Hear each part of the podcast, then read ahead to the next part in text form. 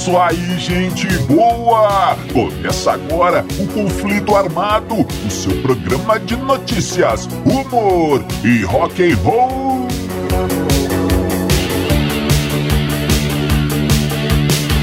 E vamos para as manchetes de hoje.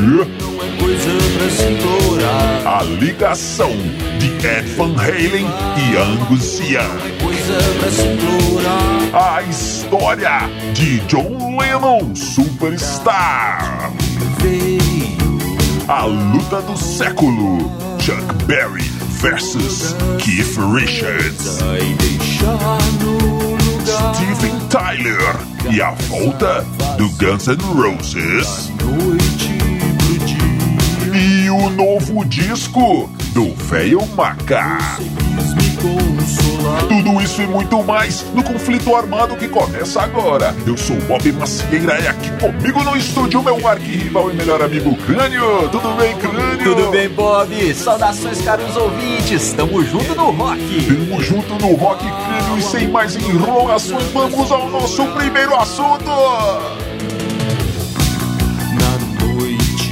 E crânio, vamos começando o programa de hoje contando mais um caos, mais uma história envolvendo Ed Van Halen, um dos maiores guitarristas que a humanidade já teve, crânio. Sim. E nós, infelizmente, perdemos há pouco tempo, mas estaremos sempre aqui relembrando as histórias boas aí do Ed Van Halen, crânio. Essa história envolve outro grande guitarrista, o Angus, Angus Young, guitarrista do ACDC.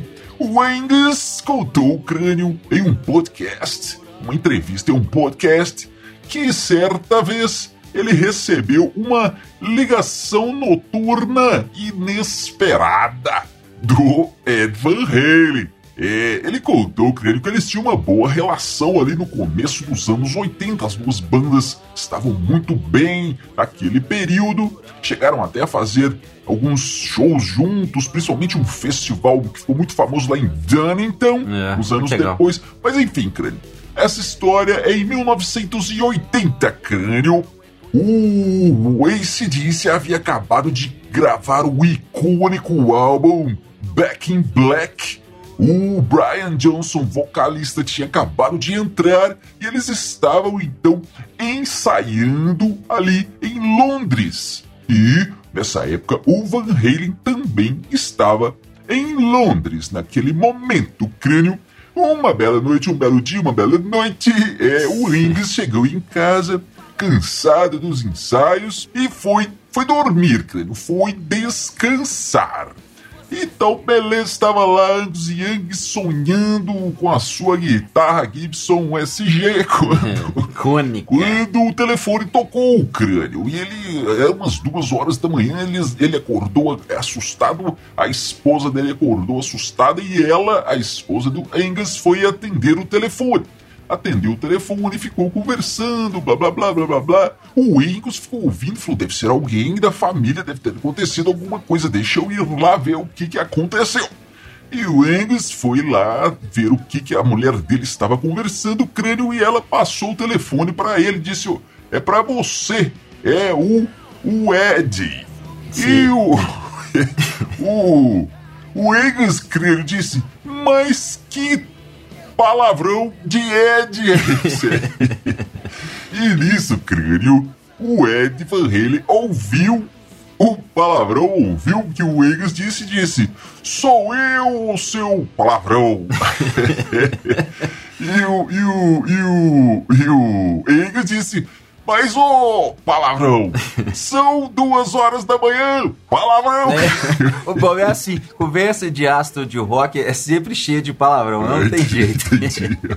É, Mas aí o, o, o que aconteceu foi o seguinte: o, o Ed queria fazer um som, cara. Ligou duas horas da manhã pro Angus pra chamando ele pra fazer um som. Ah, cara, vai lá no estúdio, a gente tá ensaiando em tal lugar, vamos fazer uma, um som, você leva a sua guitarra e a gente faz uma bagunça lá, toca Sim. umas músicas lá antigas, aquela coisa toda, né, Bob? É, mas aí o Angus deu uma despistada, falou: Ah, cara, não, beleza, se eu for, a gente se encontra lá, se eu não for, uma outra vez aí a gente se encontra. Acabou que não foi, não. Mas eles se encontraram né, nesse show aí em Donington, né? Os, as duas bandas eram headliners e tal. E o, o Angus conta que o Ed foi no Cabamarim e, e ele tava até, o Angus estava todo vestido lá, uniformizado, né? E o Ed chegou com um grande sorriso, o cara abraçou ele. O Ed falou que ele era muito carinhoso, muito caloroso, muito engraçado, sempre com um sorriso no rosto e tal. E eles, eles tinham amizade, o, o, Angus contou que o Ed era muito amigo do Malcolm, né? Malcolm Young, o irmão do, é. do Angus. E que os dois saíam para beber juntos, iam nos, nos pubs. Ele falou uma coisa interessante, Bob. Ele disse que o Ed gostava de jogar dardos, né? Aquela, aquela setazinha, né? Que você joga no sim. e tem que acertar ali no meio e tal. Cara, eu fiquei pensando, se o Ed Van Halen tivesse no dardo metade da precisão que ele tinha na guitarra, ele seria campeão mundial de arremesso de dardo em boteco. É, caríssimo ouvinte, vai aqui o nosso convite para vocês conhecer o nosso canal no YouTube. Procure os Dillions que você nos encontra. Lá tem o conflito armado em vídeo e tem também uma playlist muito bacana com os melhores momentos, os drops do conflito armado. Conheça também nosso Instagram e nosso Facebook. Tudo com conteúdo exclusivo. Procure os Dillions que você nos encontra. Crânio, essa história agora é dos é sobre os Beatles. Bora os lá. Beatles, creio, tinham uma fama de bons moços lá ah, no começo. Não, ah, não, não, tinha, não, não, bom, não, tá, não, tá Bob, bom, nunca tá foram bom. bons moços. Tudo bem, mas no, a questão aqui, crânio, é que no é. final dos anos 60 essa fama mudou. Eles ficaram famosos por experimentações com LSD e outras drogas, principalmente o nosso querido John Lennon. Então sim, tá, sim. crânio uma bela noite toca o telefone na casa dos outros Beatles, Paul George Ringo, e eles são convocados para uma reunião de emergência. Uma reunião às pressas tem que ser agora. John Lennon tem uma coisa muito importante para falar com vocês.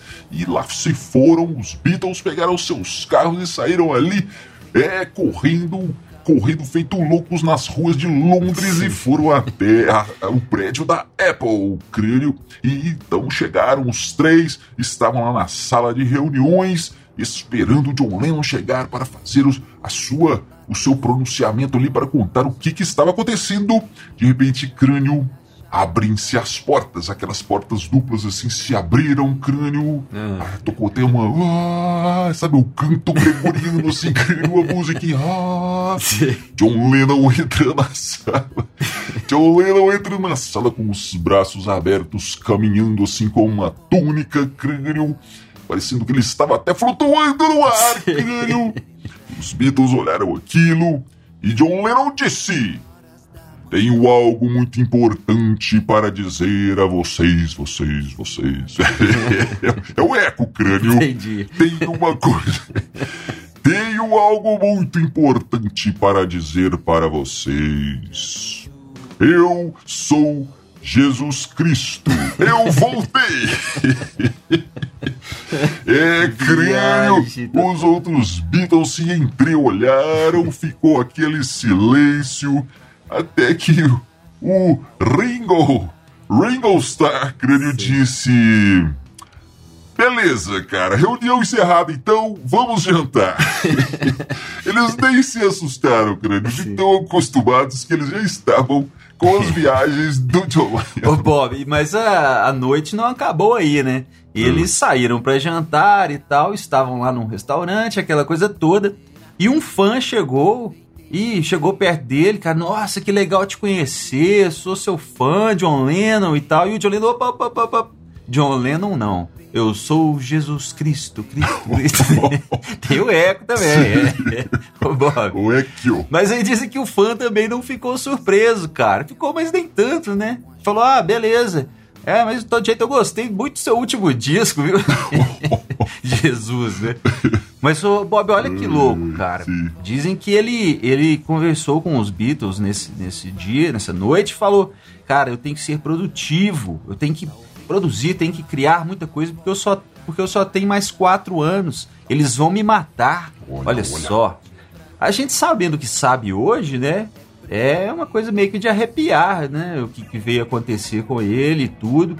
Mas o que, o que é mais de arrepiar ainda, que dá medo mesmo, é o seguinte: dizem que nessa noite aí, Sim. ele pegou o telefone e ligou para uma certa artista plástica aí, desconhecida, emergente, É. uma tal de Yoko Ono, o Bob. Sim. E dali eles engataram eh, um namoro. Ah, Ô Bob, eu Não, tenho olha. medo dessas coisas, cara, eu tenho medo. É por isso que eu não uso LSD, tô fora. Você está. É, crânio, essa agora é sobre Chuck Berry, o pai do rock and roll, crânio. Sim, Ele e genial. também Keith Richards, guitarrista dos Rolling Stones. Olha aí, Keith Richards em uma entrevista veio contar essa história e, na verdade, ele nunca escondeu que ele era e sempre foi fã, né, né, do Chuck Berry. Chuck Berry Sim, sempre sim. foi seu ídolo. Então Keith contou que certa vez estava em um camarim. No camarim do Chuck Berry, foi num show, foi assistir um show do Chuck Berry, estava ali no camarim dando aquela famosa sapiada. Olha aí. É normal, normal. E daqui, daqui, em um certo momento, o Chuck Berry saiu do camarim. O que disse que acha que ele foi pegar o din- um dinheiro ali que ele escondia, creio. Dizem que ele era um grandíssimo pão duro. É. Escondia o dinheiro ali na bota, sei lá onde. Então ele deu aquela saidinha é, é, é, esperta ali Sim. pegar o dinheiro. E o Keith ficou no camarim sozinho. E quando ele olhou assim, creio a guitarra do Chuck Berry estava ali deitadinha no case. Dando E bobeira. o, o- aquele famoso diabinho, né? Chegou no ombro do Keith Richards e disse: Vai lá, cara. Pega a guitarra do cara. Só uma tocadinha. Ninguém vai saber. Faz só um Mi maior ali, só um pouquinho. e o Keith pegou a guitarra crânio e fez um Mi maior. Mas nesse momento, o Chuck Berry entrou no camarim e olhou para aquilo e disse: Ninguém toca na minha guitarra, cara! E já deu um socão no nariz do Keith Richards, crânio, e já ficou todo sem graça e pensou: É, me dei mal! Nunca mais escuta esse capetinha, né, Bob? Mas o, dizem que o Chuck Berry era. é, ele sim um capeta. Dizem que era difícil de mexer com o cara, ele era complicado. O Marcelo Nova, o grande vocalista do Camisa de Vênus, né? Sim, conta sim. que o Chuck, o Chuck Berry veio no Brasil uma vez e ele, ele, ele exigiu uma guitarra lá, que ele, ele só viria se tivesse a guitarra tal, alguém tinha que, que arrumar essa guitarra pra ele tocar. Ele não ia trazer a dele, não. Ou seja, ele pode tocar na guitarra dos outros, né? Mas ninguém toca na dele. E aí o produtor foi procurar e tal, e um dos poucos caras que tinham essa guitarra no Brasil era o Marcelo Nova. Aí o cara foi pedir a guitarra pro Marcelo Nova, falou, cara, precisando da sua guitarra emprestada, não rolava de você emprestar, não. E o Marcelo Nova, o quê? Você tá louco de emprestar minha guitarra de jeito nenhum? Ele disse, não, não, calma, é pro Chuck Berry tocar. E o Marcelo, não, não, então eu empresto. claro. E aí, Bob, disse que ele Sim. foi pro, pro, pro show, né? Conheceu o Chuck Berry, ah, guitarra, guitarra é minha e tal. E disse que o Chuck Berry tratou ele muito mal, não quis nem saber, meio que desprezou, mas falou bem da guitarra. Nossa, cara, essa guitarra soa muito boa, cuida bem dela. Isso aí pro Marcelo Nova já, já valeu ah, tudo, né? Já valeu a, a noite, já valeu ter emprestado a guitarra, e valeu ser maltratado pelo, pelo Chuck Berry, né? Sim. Mas é, é o tal negócio, o tal negócio, né? O, o, o, o Keith Richards contou que fez um Mi maior e tomou um soco na cara, né? Ah, se fosse eu, eu falava, ah, cara, já que eu tomei um soco mesmo, eu vou fazer também um Dó sustenido menor aqui, com sétima ainda. Minha dor. É, crânio. Olha só essa história agora. Steven Tyler, o grande vocalista aí do Aerosmith, contou lá em 2019, disse ele que teria sido ele o grande responsável, ou um dos responsáveis, pela volta do Guns N' Roses, crânio, a volta do Guns com a formação clássica. Sim. Olha aí o que, que aconteceu. Steven Tyler disse que se encontrou com Axel Rose em uma boate certa vez e puxou a orelha do Axel Crânio, chamou ele do canto e disse: Cara, vocês têm que voltar, porque nós sentimos falta de vocês, cara. Volta com a banda, volta com o Slash, com o Duff, volta a galera. E não é que deu certo, Crânio. Pouco é. tempo depois, o, o Axel se reuniu com seus velhos companheiros e o Guns voltou com pois, formação clássica. Pois é, Bob, isso. Bob, então, o que acontece, cara? O Steve, próprio Steven Tyler disse que ele provavelmente não foi a única motivação da volta, né? É. Mas, eu fico pensando, quantas e quantas milhões de vezes o Axel não escutou a mesma coisa? Vocês têm que voltar, porque nós sentimos falta de vocês.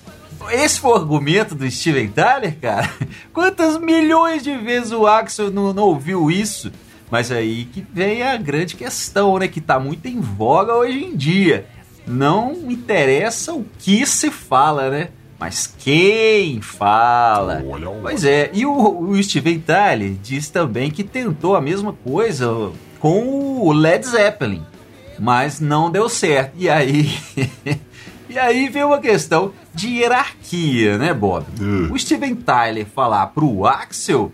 Aí tudo bem. Agora, Steven Tyler falar pro Robert Plant, pro Jim Page, aí não, né, cara? Porque o, o, o, o LED veio antes, tem uma moral maior aí do que o, do que o Aerosmith, como o Aerosmith tem uma moral sobre o, o, o Guns. Agora eu te falo, se o Paul McCartney chegar lá e falar pros caras do LED, ó, vocês têm que voltar, porque nós sentimos falta de vocês, eles voltam. Ah, voltam.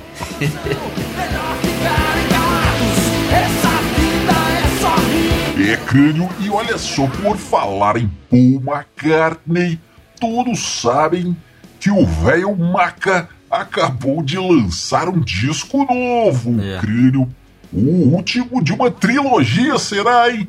O é. primeiro, o McCartney 1, primeiro disco lá de 1970, logo depois do final dos Beatles, McCartney 1, depois o McCartney 2 de 1980 e agora o McCartney 3. E olha aí, o disco está vendendo feito pão quente, crânio! É. vendendo cópias físicas e digitais por todo mundo, chegando ao primeiro lugar em várias paradas Billboard e tudo mais. Que coisa boa, crânio! A última vez que um disco de Paul McCartney tinha chegado tão longe foi em 1989. Olha aí, o ressurgimento de, de um Beatle vendendo discos do mundo inteiro. Esse, esses últimos anos têm sido muito loucos mesmo.